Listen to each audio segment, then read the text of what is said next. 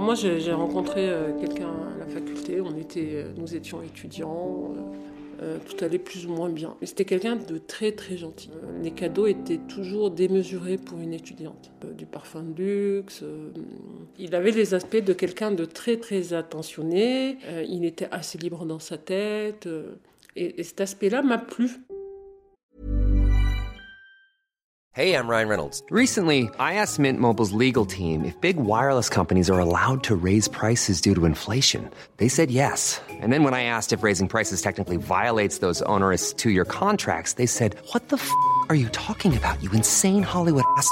So to recap, we're cutting the price of Mint Unlimited from $30 a month to just $15 a month. Give it a try at mintmobile.com slash switch. $45 up front for three months plus taxes and fees. Promoting for new customers for limited time. Unlimited more than 40 gigabytes per month. Slows. Full terms at mintmobile.com.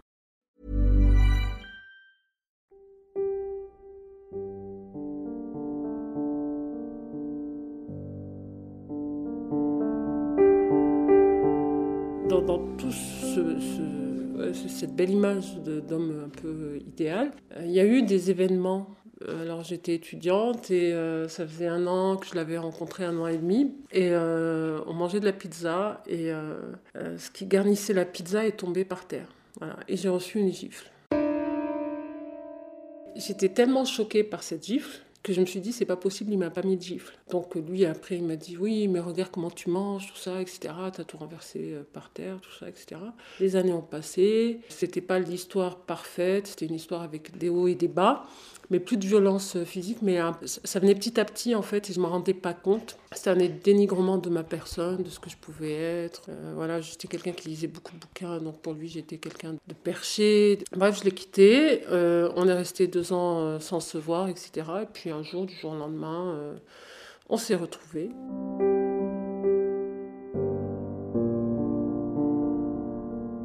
J'étais en âge de me marier, et lui aussi. Et puis on s'est mis ensemble. On s'est marié assez rapidement. Et en fait, euh, c'est comme si, à partir du moment où je me suis mariée avec lui, il y a un piège. Alors, je me suis mariée en mois de juin 2002. Il n'habitait pas euh, dans la même ville que moi, donc j'ai dû le rejoindre. Samedi soir, euh, samedi soir, on s'est mariés. Dimanche, je l'ai rejoint. Alors que la veille, on avait signé à la mairie, tout ça, avec nos amis, la famille. Il m'a dit, mais je ne comprends pas ce que tu fais là. Je comprends pas ce que tu fais là, euh, on s'est trompé, euh, je regrette de m'être mariée.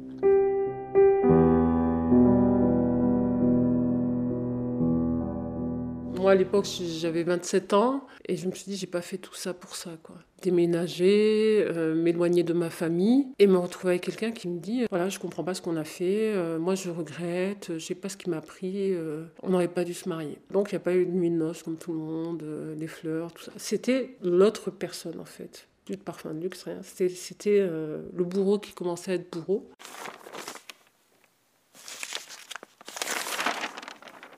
Lui, il devait être fonctionnaire. À l'époque, il était fonctionnaire. Et puis, là, avant le mariage, mais moi, je ne l'ai pas su, il avait arrêté de travailler. Quand je suis arrivée chez lui, euh, descente aux enfers, à savoir que moi, je ne travaillais pas à l'époque. J'étais enseignante déjà. J'étais contractuelle, vacataire. Ce n'était pas une situation stable. Et il travaillait pas, donc euh, il n'avait pas d'argent. Moi qui ai toujours vécu euh, chez mes parents une vie stable, normale, jamais manqué d'argent, rien, bah là voilà, j'ai connu le manque d'argent. Euh, voilà, les, restos du cœur, les, épiceries euh, solidaires, euh, les assistantes sociales qui vous aident pour payer un loyer, tout ça, etc. Au bout d'un an, quand j'ai vu ça, je me suis dit bon, il faut que je me rapproche de ma famille. Je peux peux pas rester en haut. C'est pas possible.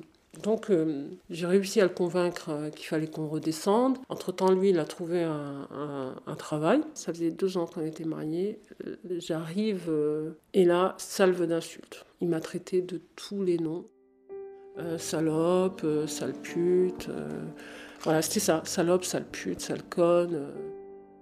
et, et j'avais pas compris à l'époque voilà, que j'étais vraiment rentrée dans un truc qui me dépassait. Entre-temps, ma fille était née. Quand on a habité dans on s'est rapproché de sa famille plutôt que de la mienne. Euh, moi, j'ai compris que je voulais le quitter. Je me suis dit, je ne peux pas vivre comme ça. Parce qu'en plus, il disait qu'il n'avait pas à dormir avec moi, donc je dormais seule. Il estimait qu'il avait besoin de dormir devant la télé. Et que quand moi je lui disais, mais oui, mais tous les couples, ils dorment ensemble, il me disait, non, ça c'est faux. Et puis un jour, euh, j'ai décidé d'aller voir une assistante sociale. Parce que j'en avais vraiment euh, assez de, voilà, de, me faire insulter. Et quand je suis allée la voir, elle m'a dit ah, Vous savez, dans votre situation, mieux vaut rester avec lui. Donc je suis rentrée chez moi et je me suis dit Ouais, peut-être qu'elle n'avait pas tort, euh, euh, dans le sens où je ne travaillais pas. Et à savoir que tout ce que je vivais, c'est-à-dire les insultes, le non-respect de ma personne, ça c'était la première phase. Euh, ça, ça, nous choque tellement que moi, j'en ai parlé à personne autour de moi, ni à ma famille, ni à personne. Parce que je tenais à ce que mon mariage tienne. C'est assez étrange comme, euh, comme réflexion, mais je me disais, euh, moi, j'ai jamais connu le divorce, je veux pas que ma fille le connaisse. Et ça, les gens ne comprennent pas, en fait. À force d'entendre qu'on est, à force d'être rabaissé, insulté, moi, j'étais plus moi-même, en fait. Donc, je faisais des choix qui étaient qui n'étaient pas normaux. Par exemple, j'allais me plaindre à sa mère en lui disant bah, Ton fils, il a dit ça, ton fils, il a fait ça. Ton... Puis elle, me disait bah, Tu l'as aimé, euh, t'en, assumes les conséquences.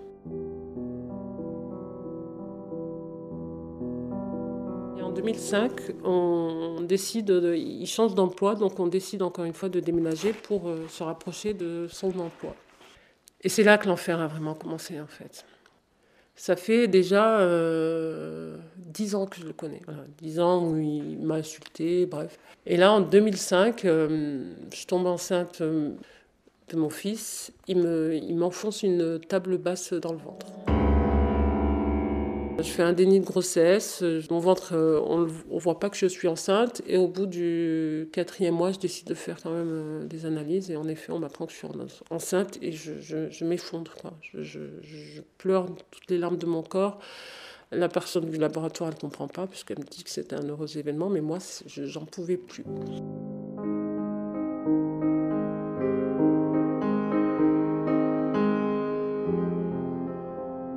Et là, euh, septième mois de grossesse, on va faire les courses. Euh, il y a toujours ces insultes, toujours, toujours ces insultes, toujours euh, tu es conne, tu es grosse. Et en effet, mon corps avait changé en fait. C'est comme si mon corps, il avait, obéi à, à ces mots. C'est-à-dire, je m'étais dilatée, je, je, faisais 20 ans de plus que mon âge. Il a commencé à boire, donc moi je lui ai dit que je refusais qu'il boive à la maison. Et là, j'ai rien compris, une salve de coups de poing dans le ventre. Je protégeais mon ventre euh, comme je pouvais et il m'a ouvert la mâchoire en fait. Je suis allée chez le médecin, tout ça, etc. Euh. Puis le médecin, je lui ai pas dit, moi. Voilà, j'ai dit que j'étais tombée, j'ai pas dit que c'était un coup. Donc euh, il s'est vraiment excusé, mais du bout des lèvres, excuse-moi parce que ça a saigné. Et après, ça a été la séquestration. C'est-à-dire que moi et ma fille, on n'avait pas le droit de sortir de notre chambre. Il me disait toujours, si tu sors de la chambre, je suis désolée, hein, si tu sors de la chambre, je te jette par le balcon.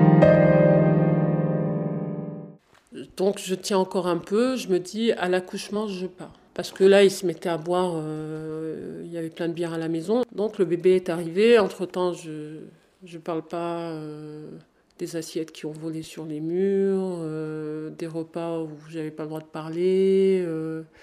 Un vrai, un vrai enfer. Il m'avait dit Ok, tu travailles, par contre, tu gères ta petite, tu gères tout. Donc, lui, il travaillait pas, il était au chômage. Et moi, je me levais, j'emmenais ma fille à la crèche, j'allais travailler, je retournais chercher ma fille à la crèche, je re-rentrais.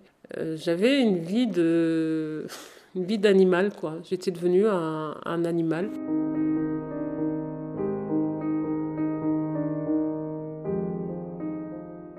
Donc, euh, j'accouche de mon fils et je le supporte pas. Je suis à l'hôpital et il est à côté de moi et je ne supporte pas son odeur, je ne supporte rien. Impossible d'aimer cet enfant parce qu'il me rappelait euh, certainement euh, tout ce que j'avais vécu pour, pour, pouvoir le garder.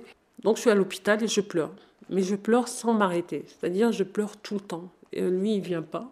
Je comprends aujourd'hui que j'ai pleuré pour que quelqu'un puisse me dire euh, Madame, qu'est-ce qu'il y a euh, Que je puisse voir un psychologue ou... Mais personne, au contraire, je, les agaçais un peu parce que je pleurais tout le temps. Tout le temps, tout le temps, tout le temps, tout le temps. Et le premier jour où je suis sortie de l'hôpital, je suis arrivée à la maison. C'était euh, salle de partout, il n'avait pas nettoyé, de la vaisselle de partout. Et moi, je me disais, je peux pas, ce petit, je peux pas laisser dans toute cette merde, quoi. Et là, j'ai commencé à baisser la garde et à un peu parler. Et donc j'avais fait une médiation, j'avais invité mon frère et je lui avais dit il faut que tu lui parles, il faut que quelqu'un lui parle et lui dise euh, d'arrêter, etc. Sauf que mon frère est venu, mais ça s'est très mal passé parce que euh, il a entendu que des injures, euh, j'étais la pire des femmes, sale. Et mon frère à la fin lui a dit je peux, je peux plus écouter ce que tu dis, voilà. Entre-temps, un matin, je, déjeune et je me reçois quatre gifles. Ça, entre les sept mois et mon fils, il va avoir, je sais pas, peut-être 15 jours. Je réussis un concours, donc je dois passer le concours. Hélas, les crises, elles augmentent. Une ambiance, voilà, re-séquestration, re tu sors pas, re tu restes dans la chambre. Moi, j'acceptais plus déjà. Mais en fait, partir avec deux enfants, retourner chez ses parents, c'était un échec. Et c'est comme je le dis, je suis issue d'une certaine culture. Le divorce, c'est pas, c'est pas évident. Même si on est une femme libre, etc. Être une femme divorcée, c'est pas une étiquette euh, reluisante. C'est ce que je me disais, moi. Je me disais, voilà, il faut que tu restes parce qu'il y a des attentes, parce que être divorcée. Euh, puis un jour, mon fils, il a 20 jours, il me dit qu'il en est invité chez sa mère et je lui dis, ben, si on est invité chez ta mère, je prends le bain au petit et ensuite on ira manger chez ta mère. Là, il me dit, euh, non, non, c'est pas comme tu veux. Euh, en gros, hein, je me souviens pas tout, c'est pas comme tu veux. Euh, on va manger chez ma mère, le petit prendra pas sa douche. Et moi, là, c'est là où j'ai explosé. Et là, je lui dis euh, Pourquoi tu fais ton beau avec moi? Va faire le beau avec de vrais, de vrais bonhommes et viens pas me faire le beau avec moi. Et je me suis retournée. Et là, ben, le gel douche de mon fils dans le dos. Voilà. Et là, il a tapé. Il a tapé, il a tapé, il a tapé. Il a tellement tapé que je ne sais pas pourquoi je me suis retrouvée sur le lit, la tête coincée entre le mur et le lit. Il m'étranglait de, de ses mains et, et cette image-là, moi, je l'avais oubliée. Et en fait, ma, ma fille, elle a été suivie pour ça parce que ça a été une image traumatique. Elle avait trois ans à l'époque, mais c'est quelque chose qui a grandi avec elle, cette image de moi entre, contre le mur et lui qui m'étrangle. Je, le repousse et j'y arrive pas, donc je, je, euh, je, lui mets un coup euh, euh, au sexe, voilà, et je pars en courant. Et je prends la petite avec moi. Je laisse le, je laisse le garçon. Et j'y vais chez le médecin. Et moi, quand je suis allée chez le médecin, c'était pas pour le quitter. Hein. Ça, je le dis aujourd'hui, je, je, je pense pas que c'était pour le quitter. C'était pour lui faire peur.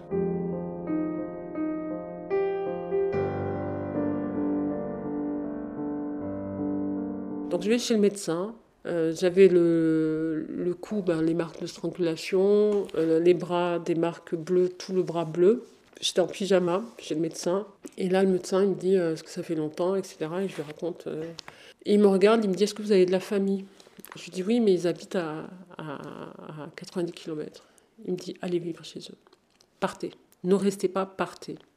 Donc il me donne l'attestation comme quoi j'ai bien été frappé, violenté, tout ça, etc. Et moi, dans mon esprit, je me souviens, je repars le voir. Je remonte chez moi et je frappe à la porte. Et je lui dis, ouvre. Il me dit, non, c'est plus chez toi, tu, tu n'entres plus. Et moi, je pensais à mon fils que j'avais laissé euh, voilà, dans l'appartement. Donc j'appelle euh, sa famille, je lui dis voilà, il s'est passé quelque chose, là encore et tout, et oui, il m'a frappé, euh, sauf qu'il ne veut pas me donner mon fils.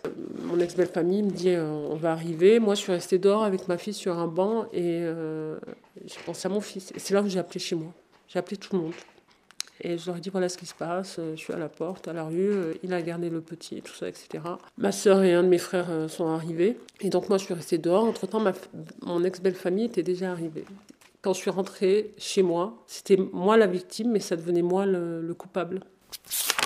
On me dit oui, regarde, j'ai dû le griffer, ben, regarde ce que tu lui as fait, tout ça, etc. Et, encore là, et c'est pour ça que on comprend jamais les femmes euh, euh, victimes de violences conjugales et on se demande toujours mais pourquoi elles restent et pourquoi elles partent pas, etc. J'étais encore là, je voulais pas partir. Encore à ce moment-là, là, mon ex-belle-mère me sort une insulte, comme quoi j'étais euh, moins que rien. De toute façon, encore une fois, toujours ce, truc, euh, tu l'as aimé, tu l'as aimé, tu l'as aimé. Et euh, à ce moment-là, je dis à mes frères, et à mon frère et ma soeur, on, on, part. Je prends le petit. Lui, il voulait pas. Il m'a dit, tu gardes la fille, moi, je garde le petit. Je lui ai dit, hors de question. Je prends les deux. Elle, elle lui a dit, ben, laisse-la prendre son fils. Il saura bien que tu es son père un jour. Et je me retrouve au poste de police parce que j'ai porté plainte. Et c'est pour ça qu'on ne peut pas dire que tous les officiers de police, tout ça, etc., ils n'entendent pas les voix des femmes violentées. C'est faux. Parce que ce jour-là, quelqu'un a entendu ma voix. Voilà, madame, euh, on va prendre votre plainte, etc. Et, et j'étais assez marquée pour qu'on veuille prendre ma plainte.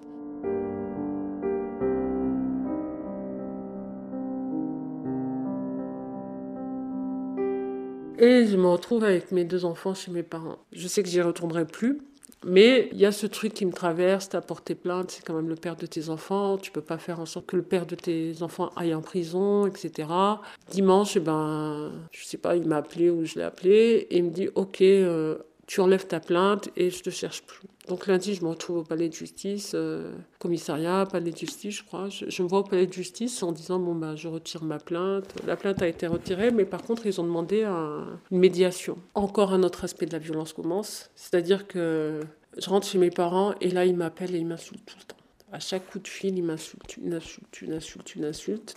Et là, moi, je dors tous les soirs en faisant des cauchemars de lui tous les soirs. Tous les soirs, c'est un monstre qui vient, qui, qui m'assaille, c'est un monstre, c'est un monstre, c'est un monstre. J'ai peur, je suis chez moi, mais chez mes parents, je sais que je suis tranquille parce qu'il y a mes frères pas loin, mais j'ai quand même peur. Et là, je décide à l'époque de faire le numéro. Alors, est-ce que c'est le 3919 en 2006 Je ne sais pas, mais je pense que, voilà, je fais un numéro d'une association et j'appelle l'association d'aide aux victimes.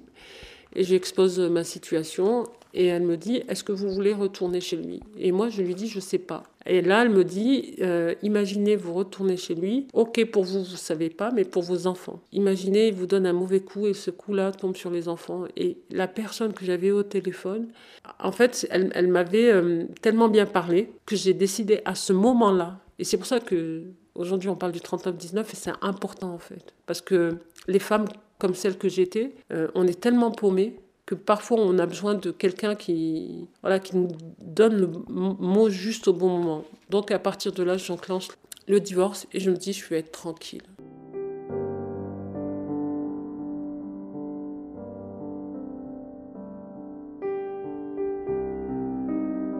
Et pendant trois ans, je vis chez mes parents. Donc pendant trois ans, ça va. C'est assez tranquille, je suis protégée, sauf que je reçois une mutation et cette mutation m'entraîne loin de chez mes parents et pas très loin de chez lui. Et Dieu sait que j'ai demandé à, rester euh, à côté de chez mes parents, euh, mais l'institution voulait rien entendre.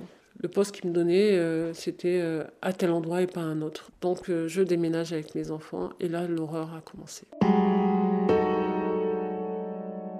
Il appelle l'école de partout, tous les jours. Euh, il envoie un courrier euh, à, mon supérieur en, me dénigrant. Euh, il essaie de me faire passer pour une folle, alors que moi je suis enseignante dans une école où sont mes enfants. Il a fallu souvent que je justifie que j'étais la victime. L'instit de ma fille, quand on habitait chez mes parents, je ne sais pas ce qu'il a raconté, elle me disait même plus bonjour. Jusqu'au jour où je, suis obligée ben, de, récupérer mon dossier et de lui montrer que voilà, j'ai été reconnue comme victime.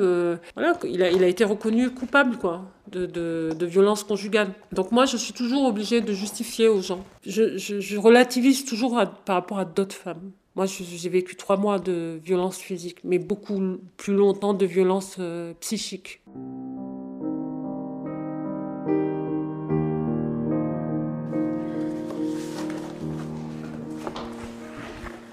C'est un procès verbal. Alors, je suis divorcée depuis le mois de juin avec monsieur. Nous avons eu deux enfants dont j'ai la garde. Il a le droit de visiter l'hébergement. Nous nous sommes séparés pour des raisons de violence conjugale. J'avais déposé plainte et je l'avais retiré à l'époque. Depuis 15 jours, il m'envoie des textos en m'insultant moi ou ma famille et surtout en me menaçant Tu verras ce que je vais te faire, je vais t'enlever tes enfants. Et là, je le lis, mais j'avais jamais relu ça. Ce qui m'inquiète, dimanche soir, quand elle est revenue de chez lui, ma fille m'a dit son père était à l'hôpital et lui aurait dit qu'il voulait me tuer. Mon ex-beau-frère m'a lancé, un message sur mon portable me demandant de l'appeler rapidement et de toute urgence, euh, ce que j'ai fait. Mon beau-frère m'a confirmé tout cela et m'a même dit de ne pas rester seul car il aurait, proféré des menaces de mort devant lui à tout son entourage, à mon encontre. Depuis 15 jours, je vis un calvaire. Quand je lui présente mes enfants, il ne me dit rien et a l'air menaçant. Il est impossible d'avoir une discussion possible avec lui. Il crie sans cesse. J'ai l'impression de revivre avec lui et de subir la pression et l'agressivité. Je dépose plainte contre monsieur Intel qui habite à, tel endroit. Il y a deux ans, et il avait commencé à, mal parler à ma fille. Tu es comme ta mère, tu vas finir en prostituée. Et là, j'étais allée voir le gendarme, encore une fois. Bon, ben, on ne peut pas faire de main courante, on ne peut pas porter plainte. Et moi, je lui dis non, ça ne marchera pas comme ça cette fois-ci. Alors je vous dis, euh, il va m'insulter et moi je vais l'insulter et je vais tout faire pour qu'il me frappe. Et peut-être que là, vous allez faire en sorte que ça s'arrête. Et là, il a appelé son chef et son chef, euh, je m'en souviens encore, un homme très charmant Qu'est-ce qu'il y a? Voilà, voilà. Venez dans mon bureau. Et là, il me dit, Madame, il existe au sein de la gendarmerie une association qui vient de temps en temps pour les femmes qui ont été victimes. J'avais jamais, jamais, jamais personne m'avait dit que j'étais victime. Moi, je le dis aujourd'hui, victime. Jamais personne. Personne ne m'a jamais dit, Madame, vous êtes victime. Et là, pour la première fois de ma vie, quelqu'un me disait, Madame, vous êtes victime. Et il existe des psychologues spécialistes en victimologie.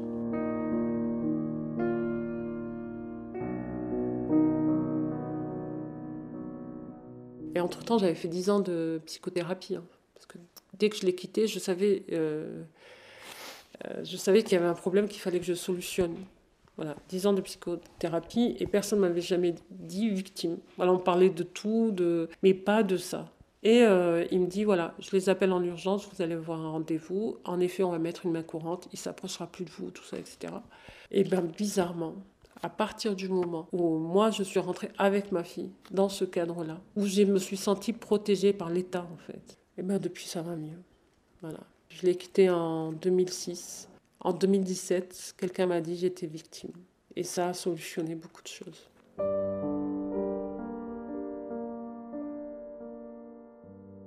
Moi, je dis aux femmes, à partir du moment où vous vous sentez rabaissé, fuyez. Parce que c'est par là que ça commence en fait. Moi, pourquoi longtemps je ne l'ai pas dit? Et pourquoi même là, je, je suis en anonyme? C'est parce que les gens, ils, nous prennent pour ce qu'on n'est pas, c'est-à-dire pour euh, une merde, une victime. Euh. Moi, mon ex-mari, il m'a ruiné ma vie quelque part. Donc j'ai perdu 20 ans de ma vie. Voilà. 20 ans de ma vie où je sais plus qui j'étais, ce que j'étais. C'est une déflagration, quoi, de tout. De, moi, j'ai eu l'impression que il a envoyé mon être, euh, il a déchiqueté, quoi. Et c'est ça aussi qu'on n'explique pas, c'est qu'après, ben, ces femmes-là, si elles ne sont pas soignées, elles vont se retourner vers des gens, sans qu'elles le veuillent, des hommes qui vont aussi les rabaisser. Et moi, j'ai connu ce phénomène-là. Finalement, j'allais toujours vers des gens, après lui, des hommes qui, allaient forcément me rabaisser. C'est ce que je connaissais le mieux. Et là, j'ai commencé l'hypnose il, il y a un an. Voilà. Et je vais bien. Je vais bien aujourd'hui.